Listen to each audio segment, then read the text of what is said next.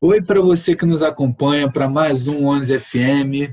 Estou de volta, voltei ativo aqui depois da minha semana de folga e voltei dando uma folguinha para a Luca que agora foi pro chinelo. Estou aqui hoje com o Luiz Guilherme, primeira participação dele no 11 FM. Fala Luiz, tranquilo? Beleza, galera, é um prazer fazer parte aí, substituir Luquinha. Estou bem à vontade, estou em casa. Isso aí, tem que se sentir em casa mesmo, que o 11 FM é essa conversa, é esse bate-papo sobre futebol da página 11 contra 11, que a gente vem aqui trazer para todo mundo que nos ouve. E dessa vez a gente veio falar dessa metade de Campeonato Brasileiro, na verdade, encerrou o mês de outubro e, coincidentemente, encerrou metade do Campeonato Brasileiro para alguns times. Vale ressaltar que com a pandemia do coronavírus tiveram alguns times que não fizeram todas as rodadas, mas para uma grande parte teve. A gente já tem mais ou menos uma noção de quem vai ficar lá em cima, quem vai ficar lá embaixo. E hoje a gente veio debater isso, fazer esse nosso diário mensal aí do que aconteceu, do que rolou, porque muita coisa aconteceu em outubro. A gente lembra, por exemplo, já começando, Luiz, e lembrando do pelotão da, pelotão da frente, principalmente. A gente lembra que o Flamengo terminou setembro quase numa crise com, com, com coronavírus, empatou aquele jogo heroicamente com o Palmeiras. Depois disso, vieram oito jogos no Brasileirão, e aí foram cinco vitórias, dois empates e uma derrota que justamente é de ontem, que foi meio, meio um balde de água fria. Mas teve é, uma coisa que aliviou essa derrota, que foi o fato do Inter e o Galo também terem perdido. O Galo, inclusive, com duas vitórias, dois empates e três derrotas nos últimos sete jogos, ou seja, o mês que todo mundo achava que o Galo ia disparar, não acabou não disparando. E o Inter, que assumiu a ponta, empatado com o Flamengo, com sete jogos, cinco vitórias, um empate uma de, e duas de, e uma derrota, perdão. O Flamengo, lembrando que jogou um jogo atrasado contra o Goiás também, então teve uma tabela pior. Queria que você comentasse aí um pouco desse, desse pelotão da frente aí que está comandando o campeonato. É, então, o Flamengo ontem teve uma derrota péssima para o São Paulo, né? Resultado desastroso. É, os três ali brigando pela liderança, parece que tem uma disputa entre eles para um deixar a liderança para o outro. É, o Flamengo e o Inter tiveram a oportunidade de sair na frente do Atlético duas vezes já no campeonato, nessa rodada que o Atlético perdeu, os dois não conseguiram ganhar, e na anterior, que o Inter jogou contra o Flamengo. É, e eles não conseguiram abrir uma distância do Atlético, mas o Atlético também não vem fazendo seu papel. A gente teve uma queda de rendimento grande do Atlético, e eu acho que isso vai acontecer um pouco. É, o campeonato é longo, o campeonato vai atravessar é, dois anos, vai invadir 2021, então tem muita coisa para rolar ainda. Eu acredito que o Internacional não vai ficar nessa briga. Eu acho que a briga final é entre Flamengo e Atlético. Eu acho que muito se, se faz valer pelo fato do Atlético só estar tá jogando uma competição. Eu acho que isso vai fazer muita diferença. E o Internacional não tem um elenco tão numeroso e tão bom qualitativamente como o Flamengo. Então, acho que isso vai pesar um pouco para o Inter e ele vai acabar ficando um pouco para trás nessa disputa, mas que está bem embaralhado, né? É, os dois primeiros com a mesma pontuação e os quatro e os dois fechando o G4, Fluminense e Atlético com a mesma pontuação. É, eu concordo bastante com o que você disse, é, principalmente em relação a Flamengo e Atlético Mineiro, que eu ainda acho que mesmo que a gente já esteja na metade do campeonato, é, se desenha uma disputa, assim, uma, uma dualidade entre os dois e por, por motivos diferentes. O Flamengo, por ter o melhor elenco do país, isso é notório, todo mundo tem noção disso, e o Atlético Mineiro por jogar menos jogos, apesar de ter um elenco menos numeroso, joga menos jogos. É, tem um detalhe que o Atlético Mineiro só fará jogo no meio de semana agora na 36 rodada, dependendo também de quando remarquem o jogo dele contra o Atlético Paranaense. Então, assim, em tese, por pontos perdidos, o Atlético Mineiro pode chegar em Inter e Flamengo e tende a esse duelo ficar equilibrado. Também concordo que o Inter, nesse sentido, por estar jogando três competições, pode acabar pecando. É, e eu falei de, de, pontos perdidos e o São Paulo seria líder por pontos perdidos. Né? São Paulo tem três jogos a menos, poderia chegar a 39. E aí eu queria, junto com o São Paulo, já falar do Fluminense. Eu acho que são as duas duas surpresas desse, desse início, o Fluminense principalmente, porque ninguém esperava, nem o mais otimista dos, dos torcedores esperava o Fluminense quarto lugar na metade do campeonato. É, e o São Paulo, é, a gente não sabe qual é a do São Paulo de verdade, se o São Paulo vai ser sempre o time que ganhou do Flamengo on, como ontem, né? É, o, o time como ontem que ganhou do Flamengo, ou se o São Paulo vai ser aquele time que vive oscilando, inclusive joga agora a vida na Sul-Americana. Queria saber desses dois times aí, você acha que dá? Você acha que eles disputam um título ou disputam só Libertadores, disputam G6? Como é que você acha nesse, desses dois times em relação à ambição do campeonato? Então, esse duelo de tricolores aí eu acho que fica um pouco puxado para o Fluminense. Eu acredito que o Fluminense vem surpreendendo, tem feito uma ótima campanha com o Odair. O Odair é um treinador que prioriza a defesa, ele gosta de organizar a casinha. E ele tem saído muito bem nessa, tem tido excelentes atuações dos dois zagueiros. O Nino e o Lucas Claro têm jogado muito bem no campeonato. O Lucas Claro contribuindo, inclusive, lá na frente, fazendo gol. Mas eu acredito que a torcida do Fluminense não deve esperar uma briga pelo título. Eu acho que ele vai buscar sim uma Libertadores, até pelo desenhar do campeonato, por onde o Fluminense já está. Mas vale lembrar que o Vasco passou por uma situação parecida e o Fluminense tem um elenco um pouco mais fraco, o time um pouco mais fraco, perdeu alguns jogadores no meio, perdeu o Evanilson, que era uma peça muito importante.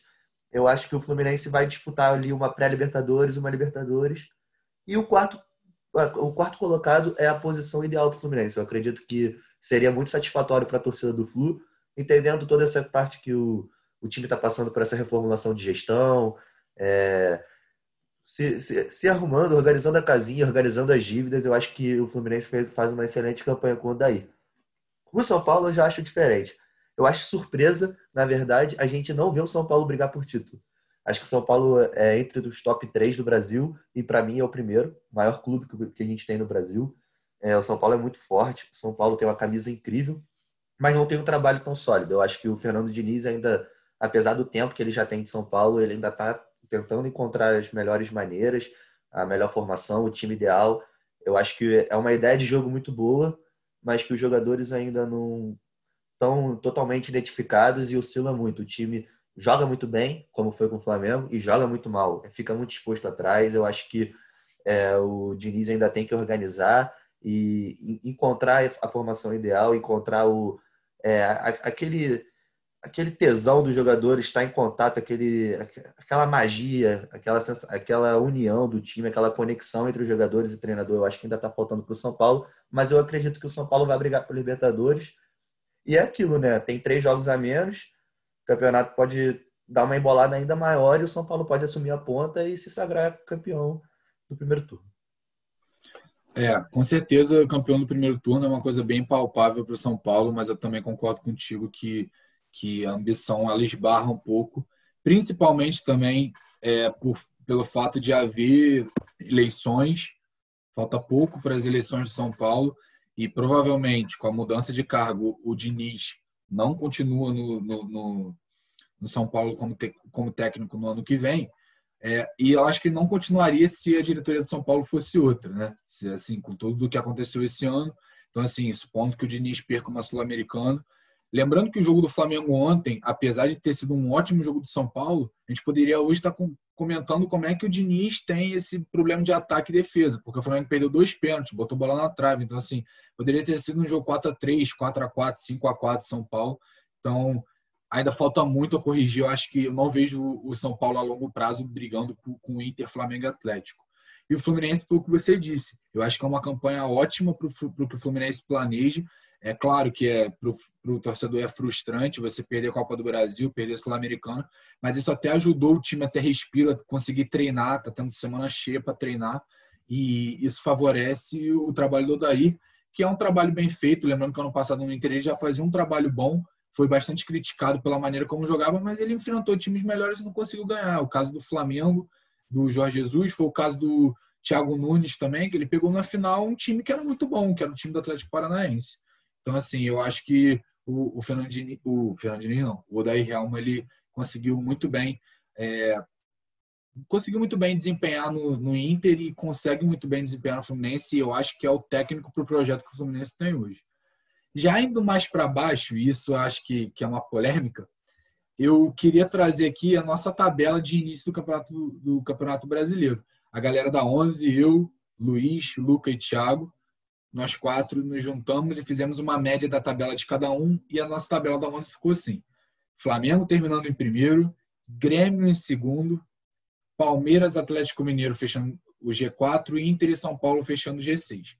Corinthians, Atlético Paranaense, Santos e Fluminense, fechando ali a primeira parte da tabela. Já na segunda página, Bragantino, Botafogo, Bahia, Fortaleza, Ceará e Vasco. E na zona da degola, Curitiba, Esporte, Goiás e Atlético Goianiense. A gente errou a posição certa de cada um, mas se a gente for ver por páginas, a gente errou duas posições em cada página só. O Corinthians não está na primeira metade da tabela e o Atlético Paranaense, que talvez seja a maior decepção desse campeonato, né? É, o Grêmio voltou hoje para a primeira parte da tabela, então, assim, para a gente ficou, ficou certo nesse sentido. Eu queria saber de você se você continua com esse pensamento de que vai rebaixar Curitiba, Esporte, Goiás Atlético Goianiense, ou se você acha que mudou, que a realidade não foi bem como a gente pensava lá, lembrando que a gente viu o que a gente o que a gente tinha de cenário. Por exemplo, o Atlético Goianiense a gente não esperava que ia ter aquele tra esse trabalho com o Mancini, que agora está continuando aí, é, de não ser rebaixado. A gente botou em último porque não jogava cinco meses. Então, queria saber se do, G, do Z4 aí você acha que, que continua com essa galera ou se outra, outros times entraram nessa disputa.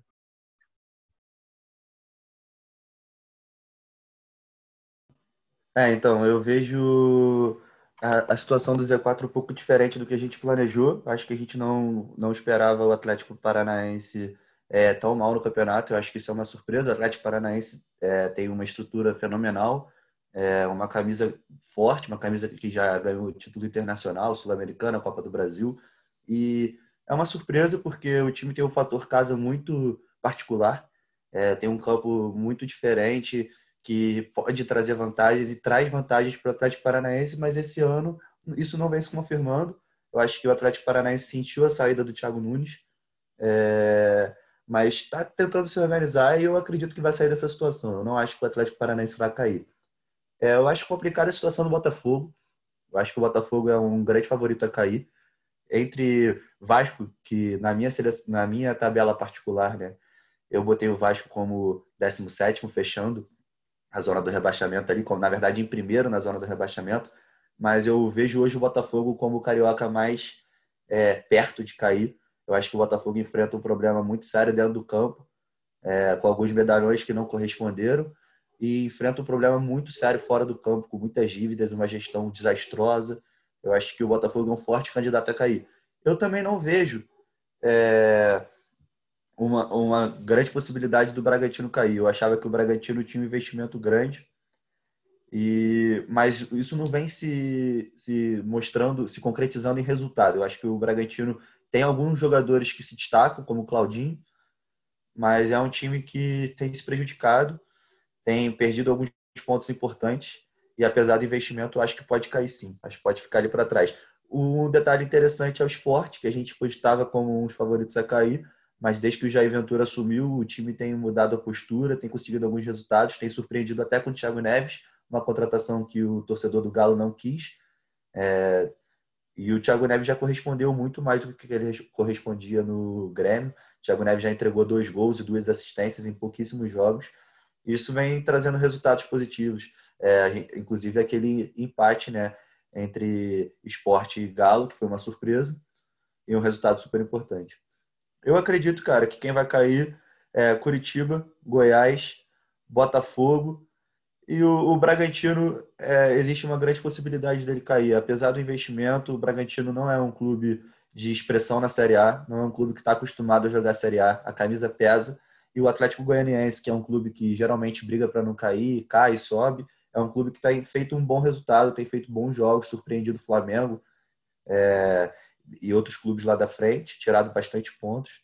Então eu acho que o Atlético Goianiense se safou, mas é uma disputa interessante entre os dois cariocas alvinegros, né? Vasco e Botafogo, eu acho que os dois têm uma tem que se preocupar com a parte de baixo da tabela, tem camisa, tem time é, competente para sair dessa situação, mas tem deixado o resultado é, tem entregado alguns pontos para outros clubes e isso não pode acontecer com dois gigantes do futebol carioca. É complicado a gente estar tá falando de Vasco e Botafogo mais um ano brigando para não cair, né? É, o Botafogo, eu concordo com você nesse sentido.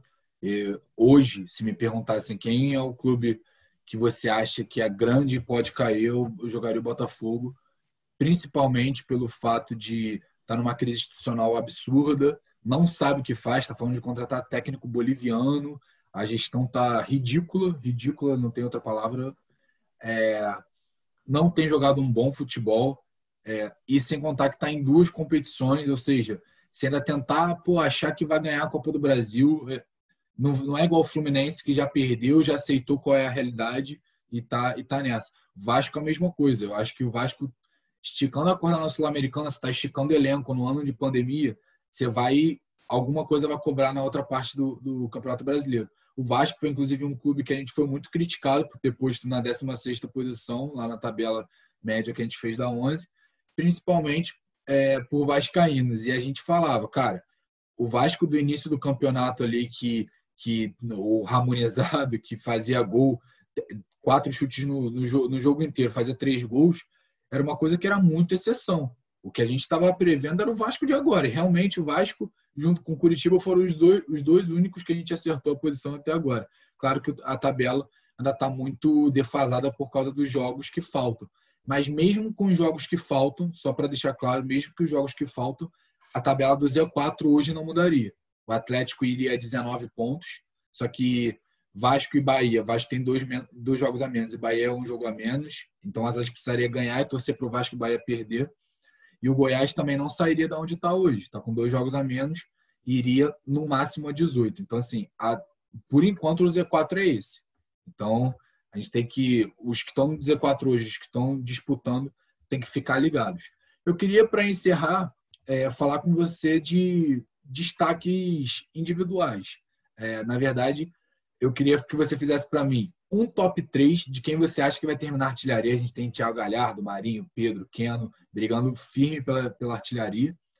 Eu queria que você também desse um destaque de quem você não esperava uma revelação assim no campeonato.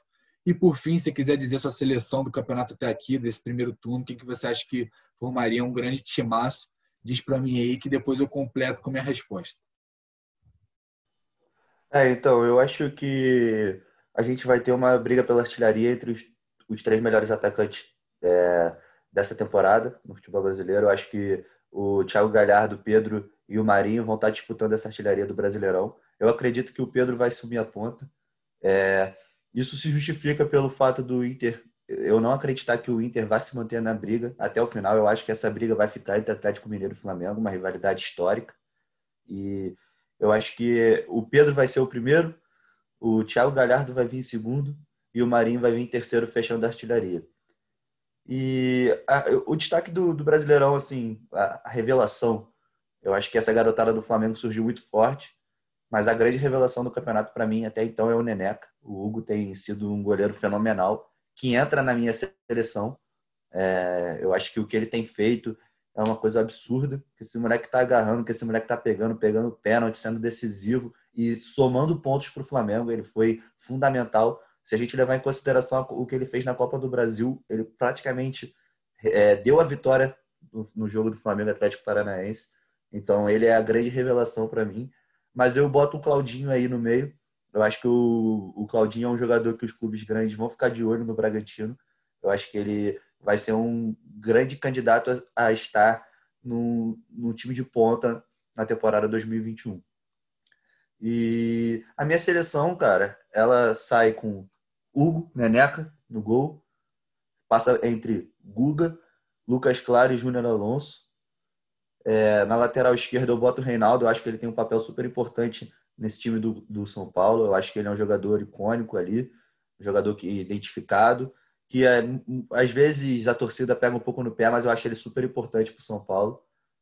E no meio campo eu fecho com Gerson, Thiago Galhardo e Everton Ribeiro. Eu acho que o Gerson potencialmente é um jogador formidável. Eu acho que se a gente conseguir, ou se algum treinador conseguir encaixar o Gerson na volância ali, na cabeça de área, como o primeiro homem de meio campo, eu acho que ele tem um potencial absurdo para sair jogando, um potencial altíssimo de marcação, físico absurdo. Eu acho que o Gerson é um excelente jogador e é o Tony Kroos, Tony brasileiro.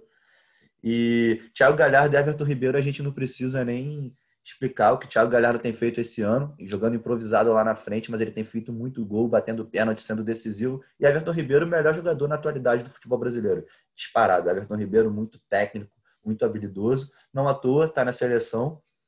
E o ataque eu fecho com Pedro, Marinho e Keno. Eu acho que o Keno é um jogador incrível. O maior erro do Palmeiras nessa gestão recente, títulos feito investimento caro, é ter deixado o Keno sair. Eu acho que o Keno é um jogador que entrega muito. A gente pode enxergar o que ele tem feito no, no Atlético Mineiro. Eu acho que o, o Palmeiras errou e o Palmeiras era para estar tá disputando o título. Palmeiras, pelo investimento que faz, pela estrutura que tem, por tudo que ambiciona, eu acho que o Palmeiras devia estar tá ali. E é uma gestão problemática que solta alguns jogadores, erra em contratação, erra em escolha de técnico, erra em ideia de jogo. E por isso o Palmeiras não está ali, mas essa é a minha seleção. E eu acho que esse ataque é um ataque formidável. É muita habilidade nas pontas. Marinho, pô, tá jogando muito. Keno é muito rápido, muito veloz, tem um físico muito bom, muito habilidoso. E Pedro é aquele centroavante clássico 9 que faz gol, joga de pivô, joga de costas, sabe jogar, joga embaixo, joga em cima, faz tabela, é bom no cabeceio. Infelizmente perdeu um pênalti, acontece, prejudicando aí um pouco o Flamengo. Eu que sou flamenguista, declaro isso, não tenho vergonha de dizer. Acho que a gente já está numa fase que o jornalista tem que saber expor a sua opinião, tem que saber expor o time que ganha. E a torcida precisa entender um pouco isso, que eu acho que a gente tem que entender que jornalista também é torcedor, jornalista também ama, jornalista também tem família, e a gente tem direito e como profissional a gente pode sim dar a nossa opinião, mas a gente tem que ser imparcial e zelar sempre pelo bem do jornalismo. E é isso. Eu acredito e... que essa seja a minha seleção. Só uma coisa, quem que treinaria essa seleção aí?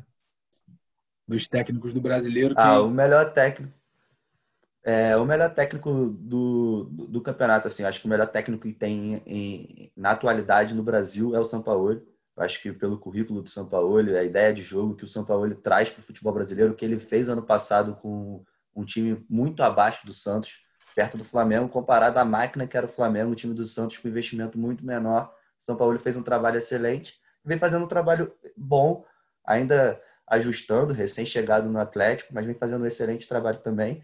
Eu acho que ele é o melhor técnico que a gente tem no futebol brasileiro, mas não o melhor técnico brasileiro. Eu boto o Rogério Semini nessa lista aí de melhor técnico brasileiro. Eu acho que o trabalho que ele faz no Fortaleza é incrível, com pouco investimento, uma estrutura reduzida. Eu acho que o Rogério Semini mudou o patamar do Fortaleza. Hoje o Fortaleza olha para cima, não olha para baixo. Eu acho que ele é o melhor técnico brasileiro na atualidade. É isso. É, só fazendo uns comentários em cima do que você falou, até para olhar a nossa tabela também.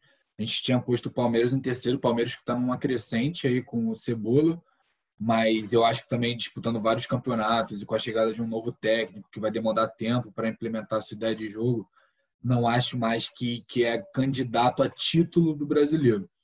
É... Outra coisa também que, que para a gente justificar essa primeira parte da tabela, que o Corinthians para a gente aparecia porque a gente achava que o Thiago Nunes, com o tempo, conseguiria lograr frutos no Corinthians. E não foi o caso, a diretoria, na minha opinião, não deu o tempo necessário para ele. O Thiago Nunes é, sim, hoje, top 3 ou top 5 aí, melhores técnicos brasileiros. É, eu acho que o Thiago Nunes, com, com, com o time do Corinthians, não conseguiu tirar, mas o Thiago Nunes com o Palmeiras, por exemplo, que tem esse elenco aí, ele conseguiria com aquele jogo de transição rápida dele, que é muito bom, marcação muito boa, o cara saber se adaptar aos jogos. Eu gosto muito do Thiago Nunes, então eu acho que por causa dessa bagunça que também é o Corinthians, ele não figura nessa, nessa primeira parte como a gente achava. Para deixar claro aí para você, eu concordo que sou top 3. Não acho que o Pedro assume, porque eu acho que o Thiago Galhardo ainda está tá com muito gol à frente. Pedro vai revezar. Lembrando que o Gabriel está voltando. Gabriel que não saiu por lesão, ou seja, ele ainda tem aquela moral de ser o titular é, antes do Pedro, talvez não seja mais agora. Então, o Thiago Galhardo não reveza. O Thiago Galhardo joga todo jogo, bate muito pênalti, está sempre fazendo gol. É... E o próprio Gabriel também pode se aproximar desse pelotão, está com cinco gols, está bem atrás, mas a gente sabe como é que, como é que ele é, né? Às vezes ele pega uma sequência e, e amassa. Marinho acho que continua por ali, porque se o Santos continuar bem do jeito que está, vai ser por causa do Marinho e do Soteudo, principalmente por causa do Marinho. Minha seleção, eu discordo de você em alguns pontos. Neneca eu manteria no gol, porque é o goleiro que, que se destacou. É, na lateral direita eu não botaria o Guga, eu botaria o Isla, apesar de ainda não estar tá coletivamente encaixado no time do Flamengo, eu acho que individualmente ele acrescentou muito ao time, já foram quatro assistências desde que chegou. É, o Guga caiu muito nesse final de, de, de, de, de nesse final né, de primeiro turno do, do, Atlético Mineiro. Inclusive, o time todo do Atlético Mineiro caiu muito fisicamente, moralmente. Mas a zaga eu ainda manteria igual você, Lucas Claro e Júnior Alonso. Para mim, é a zaga de, de, jogadores do primeiro turno. São é eles dois. E pela primeira metade do primeiro turno, eu botaria o Arana na esquerda, no lugar do Reinaldo também. Acho que pegam bastante no pé dele, mas eu botaria o Arana. No meio, botaria Edenilson, Gerson e Everton Ribeiro. E aí eu tiraria o Keno com pesar no coração, mas é porque eu acho que a fase do Atlético Mineiro está ruim, é porque o Keno não está bem. O Keno, quando está no, no melhor, nos melhores dias, ele amassa o Atlético Mineiro amassa. Não é o caso agora, no finalzinho desse primeiro turno. Eu botaria meu ataque Thiago Galhardo, deslocaria, deslocaria ele para o ataque junto com Pedro e Marinho. Fecharia aí e não botaria o Sampaoli, porque é, por mais que eu concorde com você, ele é o melhor técnico, acho que do primeiro turno o Cudê deu um banho com o Inter que ele tem. Ele tem um elenco que é muito reduzido. Às vezes você olha a peça e fala, caraca, Rodinei na lateral, porra, você fica meio assim. E o time, o time rende, rende mesmo. Não conseguiu render contra o Corinthians, é um jogo ou outro. A gente sabe que nenhum time é perfeito, porque se existisse ideia perfeita, todo mundo ia seguir aquela ideia e não existe. Futebol é bom por causa disso. Então, eu acho que essas são minhas considerações. Também destacaria o Neneca e o Claudinho, que são ótimos jogadores. Neneca foi um achado para o gol rubro-negro. Diego Alves chegando em fim de carreira aí, eu acredito que o Flamengo achou sucessor. Queria agora, então, suas contribuições finais para a gente encerrar esse episódio do 11 FM, episódio que deu bastante conteúdo e que sintetizou bastante o que aconteceu aí no campeonato nessa primeira metade no mês de outubro. É, eu concordo com você em algumas coisas, só justificar o Keno. Eu acho que o Keno é um jogador que tem um potencial absurdo. Eu acho que ele é, lembra muito o jeito de jogar do Ronaldinho. Eu acho que o apelido Kenaldinho fazia sentido. Eu acho que o Keno é um jogador agressivo, versátil, forte, alto, que é muito rápido, tem um bom drible, chuta bem. Eu concordo com você que a fase do Atlético é, está um pouco abaixo e isso passa pelo Keno concordo com você, mas potencialmente eu deixo o Keno ali na minha seleção, porque eu gosto muito desse jogador e eu acho que o Palmeiras erra, errou muito em perder o Keno. Eu acho que isso tem que ficar registrado. Acho que o Keno é um jogadoraço. E o Palmeiras, com o investimento que tem, com o potencial de caixa que tem, deveria ter feito de tudo para segurar o Keno. E é, eu concordo com você também do Neneca. É um goleiro que se destacou, por isso está na minha seleção. É, tem grande chance de ser revelação do campeonato. Mas lembrando que o Flamengo revelou também outros jogadores naquele jogo com o Palmeiras. Acho que esse moleque Natan, na zaga ali, tomou conta da posição e é um excelente, é um excelente zagueiro, é um em potencial absurdo. E eu acredito que também entra nessa lista de revelação. Junto com outros jogadores, acho que o Luiz Henrique do Fluminense é uma grande surpresa, o Marcos Paulo.